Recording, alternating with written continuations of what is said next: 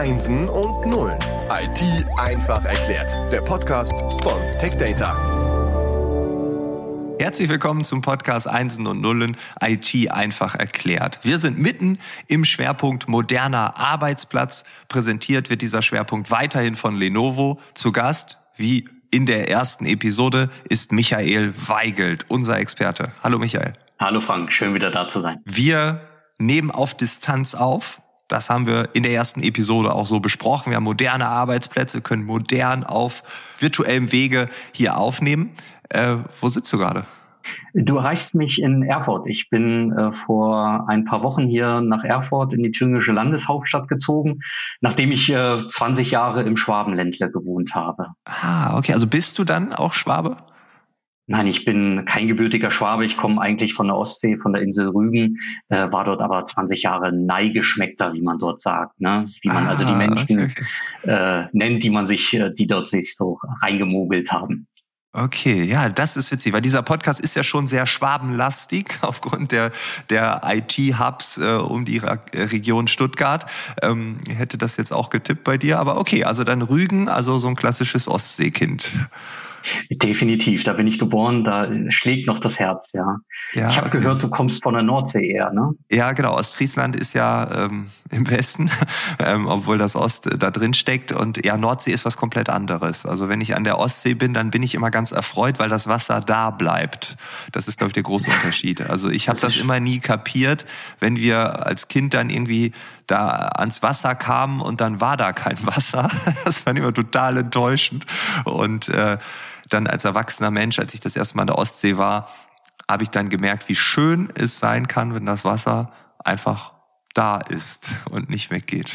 Das ist schön, dass du das sagst. Das ist nämlich mein Kritikpunkt immer an der Nordsee, äh, dass das Wasser eben die Hälfte des Tages nicht da ist. Ne? Ja, und ja. Ähm, das verstehen die meisten Leute von dort nicht so richtig, mein Kritikpunkt. Aber es ist schön, dass wir uns da einig sind. Ja, okay, wir haben einen gemeinsamen Nenner. Es gibt aber auch sehr viele, die die Nordsee genau deshalb mögen, weil sie sagen, es ist ja das Schöne, dass diese Bewegung da drin ist und die Ostsee, das ist doch eine riesige Badewanne, da verändert sich nichts. also von daher, es ist wie immer eine Geschmackssache und äh, das ist ja auch okay, wir sind alle unterschiedlich. Wir haben beim letzten Mal über den modernen Arbeitsplatz gesprochen. Das ist auch der Schwerpunkt. Worüber reden wir heute im Detail? Episode Nummer zwei. Ja, wir reden heute eigentlich über einen Arbeitsplatz, wo kein Mensch mehr äh, am, am Rechner sitzt, sondern wir reden über das ganze Thema äh, IoT, Edge Computing.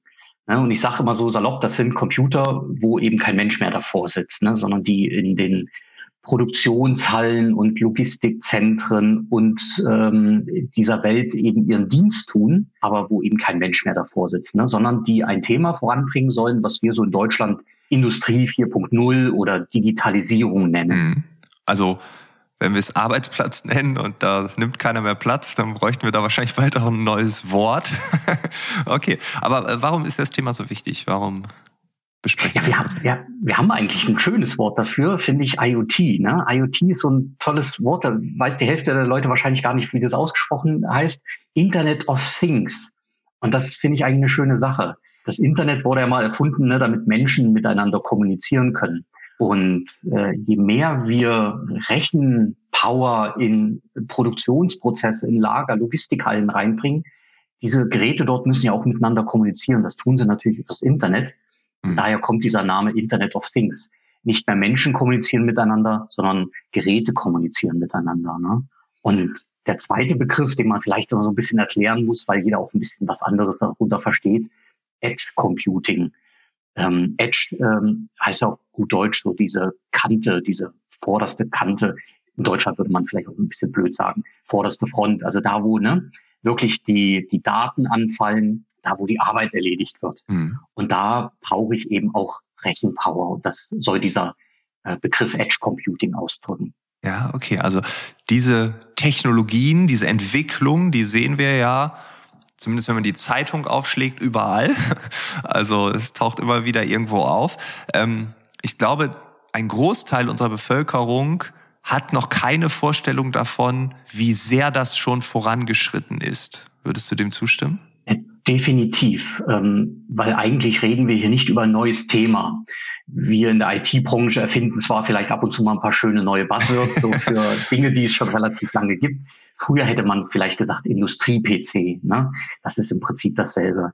Ich gebe dir mal ein ganz einfaches Beispiel. Stell dir mal so ein äh, von der Deutschen Post und DHL äh, Paketverteilzentrum vor. Na, da sind so ein paar Fließbänder und die Pakete werden eben nach Regionen verteilt. Ne? Also gibt es bei diesem Fließband mal so eine Weiche. Und je nachdem, ob das Paket nach Norden oder nach Süden in Deutschland, ne, zur Nordsee oder zur Ostsee gebracht werden muss, muss das Paket eben links rum oder rechts rum. Und diese Entscheidung muss ja ein Stück Technik treffen. Klar, ich kann auch einen Menschen hinstellen, aber das wäre ein bisschen blöde Aufgabe für einen Menschen. Das macht ein, äh, macht ein Computer. So, also da hängt irgendwo ein Scanner scannt den Barcode vom Paket ab und dann muss ja irgendjemand entscheiden, linksrum oder rechtsrum. Und diese Entscheidung kann ich natürlich in irgendeinem Rechenzentrum treffen. Dann muss ich aber dafür sorgen, dass die Daten vom Scanner sehr, sehr, sehr, sehr schnell ins Rechenzentrum gelangen und ganz, ganz, ganz schnell wieder zurück, damit ne, die Weiche relativ schnell da entscheiden kann, ja, linksrum oder rechtsrum. Das ist natürlich Blödsinn, sondern ich baue dort vor Ort ein Stück Hardware hin, nämlich einen, eine IoT-Maschine oder einen Edge Computer, wie man es auch immer nennen will. Und dieses Stück Technik, das trifft in, Sekund ja, in Bruchteilen eine Sekunde eben die Entscheidung linksrum oder rechtsrum. Das ist Edge Computing an einem ganz einfachen Beispiel erklärt. Ah, okay. Das heißt, wir nehmen das irgendwo von ganz weit weg, holen das ganz nah ran, bringen es dahin, wo es gebraucht wird, damit es möglichst gar keine Latenz gibt und einfach an Ort und Stelle wirken kann. So könnte man es beschreiben, oder? Ja. Perfekt erklärt, ja. Da, wo die Daten anfallen, da brauche ich ne, Kapazitäten, um sie zu verarbeiten und eben auch ganz schnell Dinge zu steuern, irgendwelche Aktoren, ob das nun die Weiche ist im Paketverteilzentrum oder lass es irgendein Werkstor sein, was hoch und runter fahren muss oder irgendeine Schranke in der Fabrik hoch und runter oder ein Roboter gesteuert werden muss. Ja. Ganz viele Dinge müssen ja auf, auf Basis von irgendwelchen Sensordaten wieder gesteuert werden. Und die Rechenpower, das, äh, die vor Ort ist, das ist Edge Computing. Vor allem, ich finde es interessant. Ne? Also wir haben auf der einen Seite den Roboter. Das ist immer das vielleicht, was man so assoziiert, so dieses Komplexe und so Roboter. Ne? Mhm. Und dann aber auch einfach eine Schranke. So ganz simpel. Ne? Beides ja. muss gesteuert werden. Ne? Ja, genau, genau. Das macht es ja auch dann wieder, also erstmal greifbar und zeigt, ja, an wie vielen Stellen das schon ist. Ne? Was ich eben, also meine Hypothese ist ja, dass ein Großteil unserer Bevölkerung gar nicht weiß, wie sehr das schon vorangeschritten ist. Und ich weiß nicht, an wie vielen Schranken ja. man halten muss, aber. ja gut, jetzt ist, jetzt ist der durchschnittliche Mensch auch selten in der Produktionshalle, aber denk mal an ein Einzelhandelsgeschäft, ne? Fußgängerzone, irgendwie eine größere Ladenkette, was da an Rechenpower drinne steckt. Ne? Du betrittst den Laden, dann siehst du schon erstmal Diebstahlsicherung am Anfang, ne? am Eingang. Ja. Muss gesteuert werden. Dann hörst du da nette Musik. Das kommt meistens nicht aus irgendwie dem Radio, sondern das ist ne, perfekt auf die Kundschaft zusammengestellt. Medienplayer läuft da im Hintergrund. Dann hast du irgendwelche Bildschirme, die dir die neueste Reklame zeigen oder Wegweiser. Ne? Heute sagen wir Digital Signage dazu.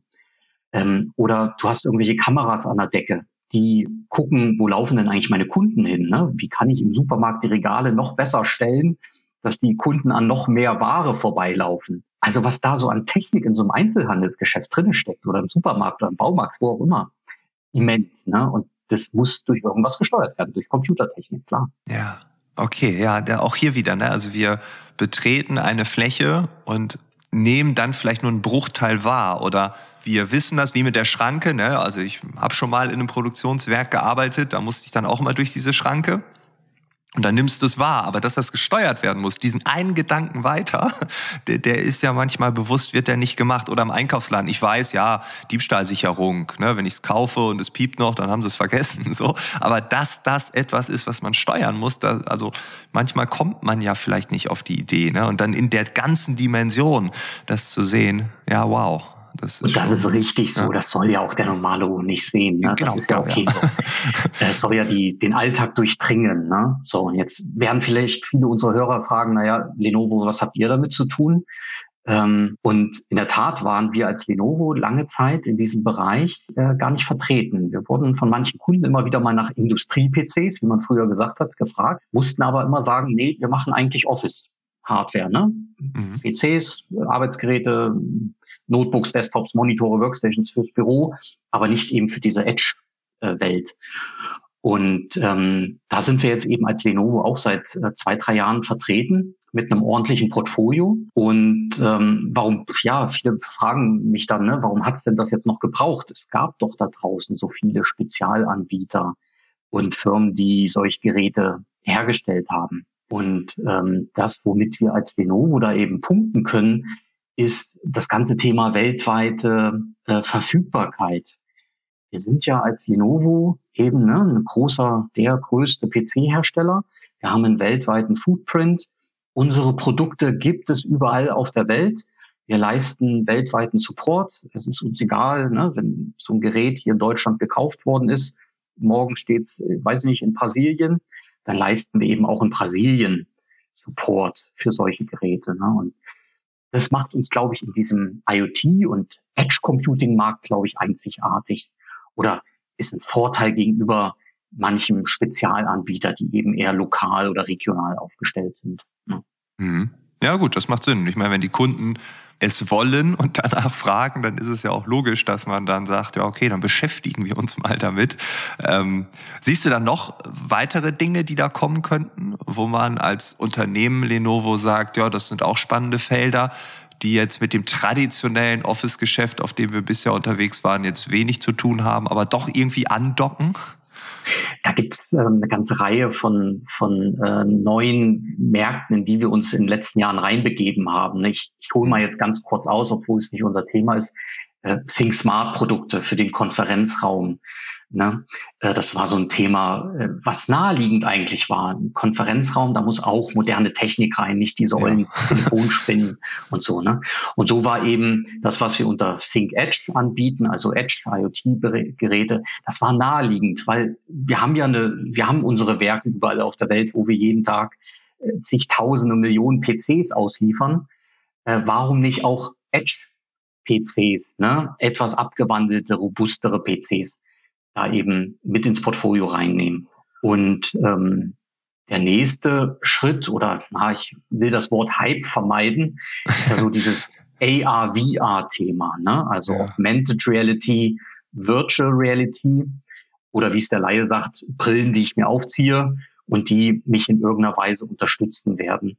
Ähm, das machen wir jetzt auch seit ein, zwei, drei Jahren, wagen uns da mit äh, naja, so ne, sicheren, aber leichten Schritten so vorwärts, wollen in diesen Markt rein, weil wir auch da sehen, das unterstützt die Menschen vor Ort. Ne? Das ist ja auch so ein, ein Unterthema unter Edge Computing, sage ich immer. Ne? Ich gebe dir auch da mal wieder ein Beispiel. Stell dir mal vor, ne? wir haben eben über das Schwabenland gesprochen. Äh, da sitzen ganz viele Maschinenbauhersteller. Ne? Die liefern ihre Maschinen, aber natürlich nicht nur innerhalb von Deutschland, sondern äh, überall auf der Welt hin. Ne?